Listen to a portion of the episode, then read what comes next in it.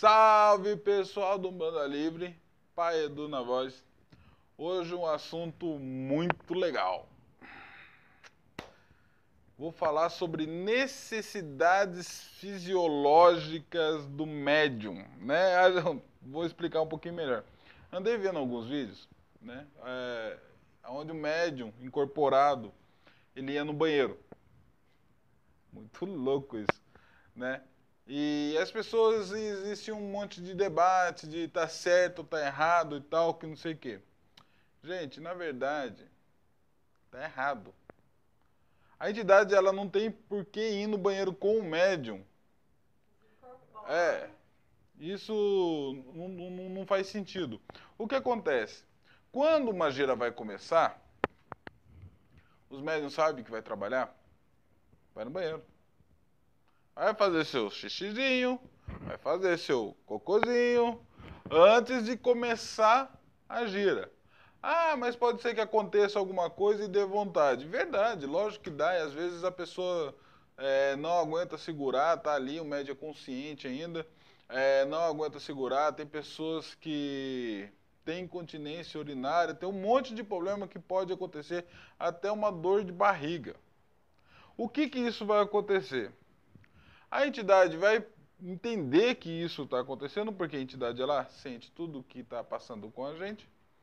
E ela vai falar para o Cambone, não, se, se tiver atendendo, vai falar para o Cambone não direcionar mais ninguém para ela, que ela vai desincorporar para o médio poder ir no banheiro, o médio indo no banheiro, lava a mãozinha, né?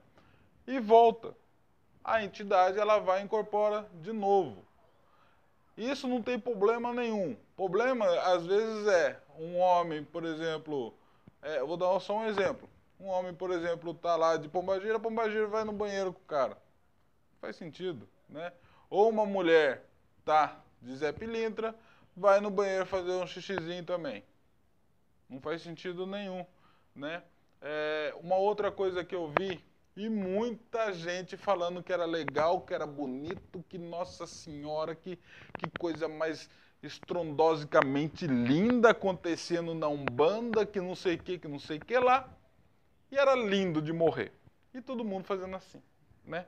Para o que aconteceu, uma mulher, é, aparentemente, ela estava incorporada com uma falangeira de, de Emanjá ou de Oxum, se eu não me engano, não lembro né? Uma falangeira, não era o, o orixá, tá, gente?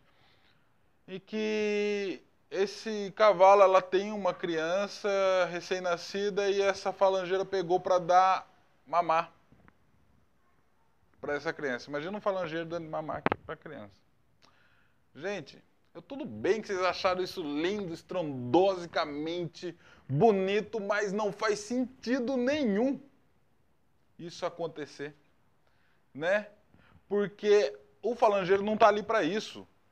Se a mãe tem que dar de mamar para a criança, ela pode tirar o leite do peito e deixar lá para alguém dar de mamar, para esquentar, para fazer qualquer coisa. Pode dar de mamar antes de começar a gira, mas o falangeiro ele não tem que dar de mamar para ninguém, até porque aquele corpo é emprestado e não é dele. Segue o mesmo sentido de ir fazer um xixizinho, um cocôzinho né? Vocês. Oi. Mas falando outra coisa, é... já teve entidade minha que pediu para Cambone trazer água para mim. Isso já aconteceu. Eu vou falar disso num outro vídeo, Sim, tá? Sobre a questão da água. Então, é, é isso que eu gostaria de falar para vocês. A questão de, da amamentação não faz sentido nenhum né, para o que estava acontecendo. A entidade ela se manifesta para quê? Alguma vem cruzar o terreiro, vem né, é, harmonizar a casa e vem dar o atendimento. Ela não vem para fazer essa amamentação, ela não vem, se tiver que fazer o cocôzinho, ela desincorpora. E é isso aí que eu gostaria de falar para vocês. Um abraço e tchau.